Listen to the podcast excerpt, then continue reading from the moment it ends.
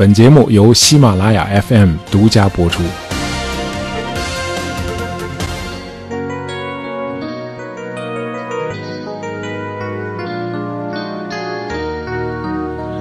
教授和女学生之间的师生恋，在任何一个有教授和女学生的国家都发生过。啊，这类事情呢，有的是修成了正果啊，比如鲁迅和许广平，啊，有的呢是身败名裂啊，这个在今天比较常见。呃，总的印象是多数的结局都不太好。那么今天呢，我们来讲一个非常与众不同的案例。这个故事里的教授呢，相对比较年轻啊，三十五岁，已婚，有两个儿子。呃，他是二十世纪一位非常重要的哲学家啊，叫海德格尔。呃，当时是在柏林的马堡大学教哲学。呃，大家知道，这个哲学家讨论的都是科学解决不了的问题。那么这些问题呢，只能用人的理性去思辨啊。那海德格尔思辨的主题呢，是人的存在与世界的关系。啊，这应该是个很虚幻的话题，可是对于深陷迷茫的青年学生们来说，这一点也不虚幻啊！因为突然有个人给你指出了一条你从没发现的人生道路，哎，这个人告诉你说，通过思想和追问，你就能够领悟到你人生的真正意义，而你对人生的态度，你与你身处期间的世界之间的互动，能让你创造历史啊！这可以说是那个时代炖得最可口的心灵鸡汤。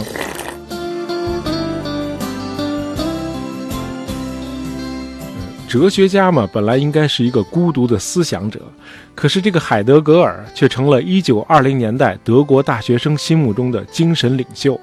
嗯，学子和粉丝们从四面八方纷至沓来啊，都来听他讲什么叫思想以及如何思想。呃，据说常常会出现这样一种情况：学生们还没有真正理解海德格尔讲的话的时候，就已经被海德格尔俘虏了啊。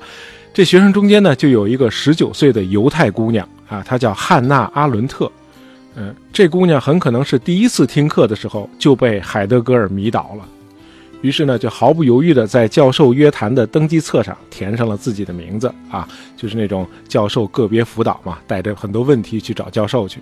呃，据海德格尔教授回忆啊，两个人的第一次单独接触是在一个风雨交加的晚上。汉娜穿着雨衣啊，帽子低垂在那对沉静的大眼睛上面，啊，矜持羞怯地走进了海德格尔的书房，啊，这就开始了他们长达半个世纪的交往。一九九八年，海德格尔与阿伦特书信集在德国出版，啊，一时间成为德国乃至整个欧美世界的呃一个重大文化事件啊，引起了广泛的街谈巷议啊，不爱八卦的人也都在聊这事儿。那么有听友会问了啊，不就是教授和女学生之间的桃色事件吗？怎么会搞这么大呢？啊，因为这两个人后来都对世界产生了深远的影响。呃，二十多年后，阿伦特已经从一个敏感脆弱的女学生，成长成为二十世纪最重要的一位政治哲学家了啊。到了一九五零年代，他的世界知名度甚至超过了海德格尔。啊，这个我们一会儿还会谈到。那么，打开那本书信集，你会吃惊的发现，绝大多数的书信都是教授写给女学生的，那女学生写给老师的信却寥寥无几。但是，读海德格尔教授的信，你会发现啊，很多的信都是他给汉娜写的回信，说明汉娜·阿伦特也给老师写过很多的信，很可能是老师怕师母发现这些情书啊，于是多数都被老师给销毁了。这当然很遗憾。那么从信件的内容来判断，师生两人在一九二五年年初初次相遇后，关系发展的很快。啊，第一封信是二月十日老师写给学生的，抬头还是“亲爱的阿伦特小姐”，落款是“您的马丁·海德格尔”，啊，还是您的。那么十一天以后的第二封信，抬头已经变成了“亲爱的汉娜”，落款也成了“你的马丁”。当然，两人关系性质发生改变啊，不仅仅表现在称呼上。海德格尔在信里说：“爱就这样不断地加强自己的神秘性。一个人将自身的命运交给另一个人，纯粹的爱就是一如既往地把自身给予对方。”后来的信更是一封比一封狂热啊！海德格尔把两个人一同到过的地方和一同做过的事情都加上了“我们的”这个定语，我们的山墙，我们的小路，我们的早晨，我们的花朵啊，信写的越来越像一个陷入初恋的神魂颠倒的中学生，而不是一个三十五岁的有家室的哲学教授。啊，有趣的是，就是在这段恋爱期间，海德格尔灵感勃发啊，创作了他那部著名的《存在与时间》，奠定了他的哲学大师的地位啊。显然，女学生汉娜功不可没。啊，今天在德国的黑森林地区有一条步行的旅游线路，叫海德格尔乡间小道。呃，沿着这条乡间小道，你就能走到那间著名的海德格尔小木屋。呃，小木屋建在半山坡上，里面陈设极其简单，呃，一张木头桌子、几把木头椅子和一张床。海德格尔出身于农民家庭啊，他不太喜欢大城市的生活。为了能够永久地居住在黑森林地区，他甚至放弃了在柏林任教的机会。那么，这间小木屋既是海德格尔读书写作的所在，也是他和女学生汉娜·阿伦特秘密幽会的地方。汉娜·阿伦特对海德格尔毫无疑问是真爱啊。从他写给海德格尔的那篇随笔《阴影》中，我们能看出，啊，他对海德格尔是毫无保留地打开了自己的心扉。为了讨海德格尔的欢心，汉娜可以说是使出了浑身解数，而且是百依百顺啊。海德格尔需要他的时候，他就来到小木屋幽会，那么随叫随到。呃海德格尔要专心写作了，他就在远处等待啊，尽管是很不情愿。呃，这当然是阿伦特的不幸啊，他完全投入了感情，遇到的却是个既有浪漫情怀又很老谋深算的海德格尔。呃，海德格尔的主宰地位恰恰衬托了阿伦特的软弱可欺啊，这似乎诠释了尼采的那个观点啊，男女其实就是一种斗争关系。呃，一年以后，汉娜·阿伦特转学去了海德堡大学。呃，在海德堡大学，海德格尔有个哥们儿啊，叫雅斯贝尔斯教授。那么在那里，呃，汉娜·阿伦特跟着这个雅斯贝尔斯读研究生。呃，关于这个安排呢，有不同的说法啊。一种说法是海德格尔害怕自己这段恋情暴露，呃，所以建议汉娜离开。那另一个说法呢是汉娜·阿伦特啊不想持续这段秘密的恋情了啊，认为反正也没什么结果。于是呢，就找了个借口，说是在海德格尔身边，自己无法专心写论文。就这样，他去了海德堡大学。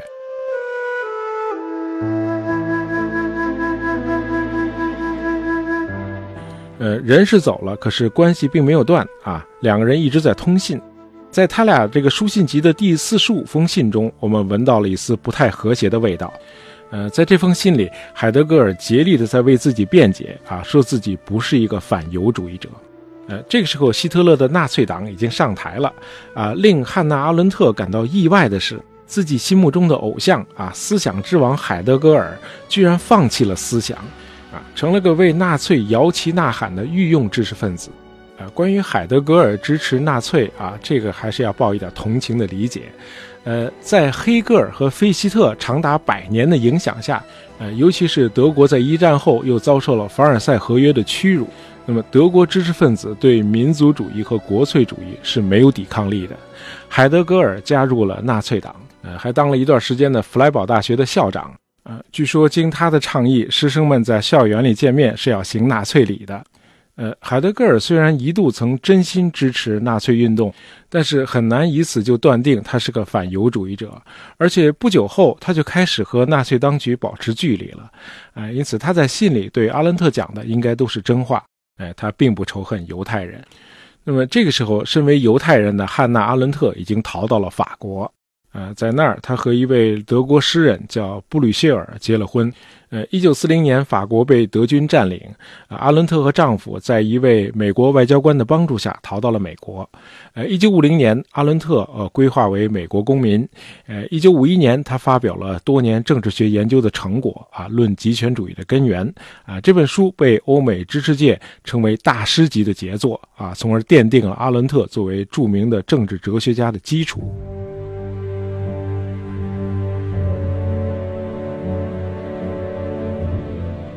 就在阿伦特的声望如日中天的时候，在大西洋对岸的海德格尔却度日如年。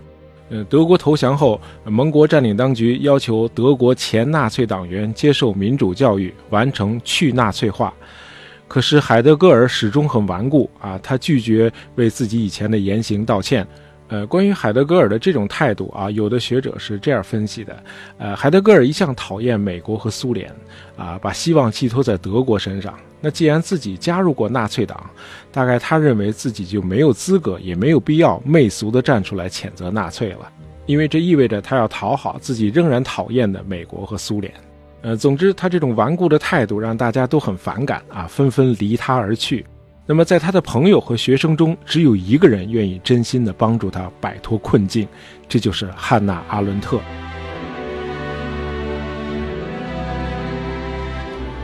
阿伦特来到了德国啊，他告诉海德格尔如何应对盟军的去纳粹化听证会。呃，阿伦特还利用自己的社会影响，帮助海德格尔，甚至写文章攻击那些对海德格尔不太友好的知识分子。这个时候，海德格尔已经向自己的妻子坦白了啊，他以前和阿伦特的恋情，呃，不知道是不是对阿伦特伸出的援助之手表示感激。海德格尔的妻子还专门组织了一次三人见面会。那么这次重逢显然又唤醒了阿伦特心底里对老师的爱。嗯，他在后来的信里谈到了自己在拿到海德格尔的地址后是如何的狂喜啊，如何的心跳加速。嗯，他说不承认仍然爱你是不诚实的。呃，在海德格尔面前，阿伦特始终是个小女人，可是，在世界知识界和舆论界，我们却看到了一个敢作敢为、思想深邃犀利的阿伦特。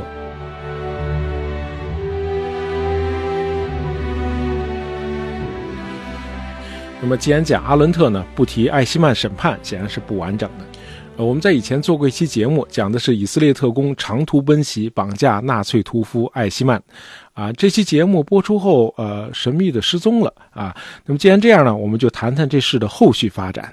呃，一九六一年，以色列耶路撒冷地方法院对纳粹战犯，啊，犹太问题最终解决办法的重要执行者阿道夫艾希曼展开了一场旷日持久的审判。呃，汉娜·阿伦特就这场审判为杂志《纽约客》写了五篇报道。呃，后来这些报道集结成书啊，就是那本颇有争议的《艾希曼在耶路撒冷》啊。这本书记录了这场引发全球关注的审判的全过程啊，并且结合大量对历史资料的分析，阿伦特提出了他那个著名的概念“平庸的恶”啊，当然更准确的翻译应该是“恶的平庸”。呃，阿伦特说。他在法庭上看到的被告艾希曼是个平庸的、乏味的人，和他想象的那个十恶不赦的恶魔完全不一样。艾希曼很忠诚啊，很敬业，工作也很有效率，但是他不思考。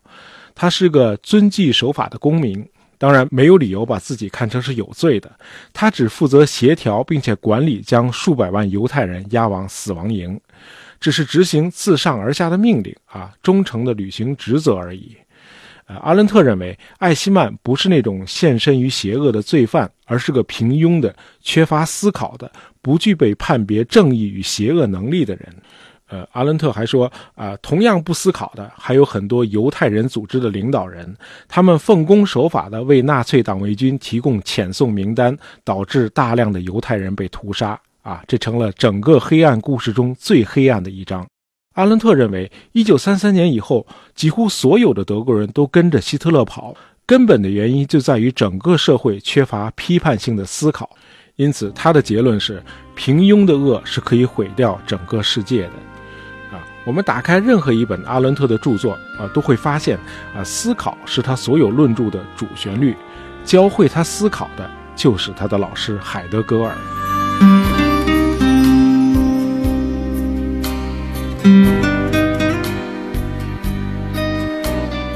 从一九六六年到一九七五年，海德格尔和阿伦特的通信中，我们能看到啊，师生两人已经处于完全平等的地位了。这个时候的阿伦特已经名满天下，海德格尔呢也放下了架子，开始虚心的阅读学生的著作了。两个人在信中愉快地交流他们的哲学观点啊，并且讨论啊如何把海德格尔的文集翻译成英语，在美国出版。呃，海德格尔对阿伦特的影响可以说是贯穿了阿伦特的一生。呃，在海德格尔八十岁生日那天，阿伦特做了一个广播节目啊，叫《八十岁的海德格尔》。在这期节目里头，阿伦特说，海德格尔的影响造就了包括他在内的整整一代人。海德格尔重建了人们的思想啊，在这篇讲话里。阿伦特试图淡化海德格尔与纳粹政权的关系。他说：“这是海德格尔漫长的一生中一个极其短暂的错误。海德格尔确实很长寿啊，一九七五年十二月四日，汉娜·阿伦特因心脏病突然去世，终年六十九岁。五个月以后，八十七岁高龄的海德格尔也走了。啊，这两个人都非常了不起啊！他们为丰富人类的思想宝库做出了重要贡献。啊，历史上恐怕没有哪对师生恋有过这么高的含金量。好今天的节目就到这儿啊！喜欢大爷杂货铺的朋友，别忘了订阅我们的专辑。当然，希望你能够在朋友圈里推荐一下我们的节目。感谢大家收听，咱们下期再见。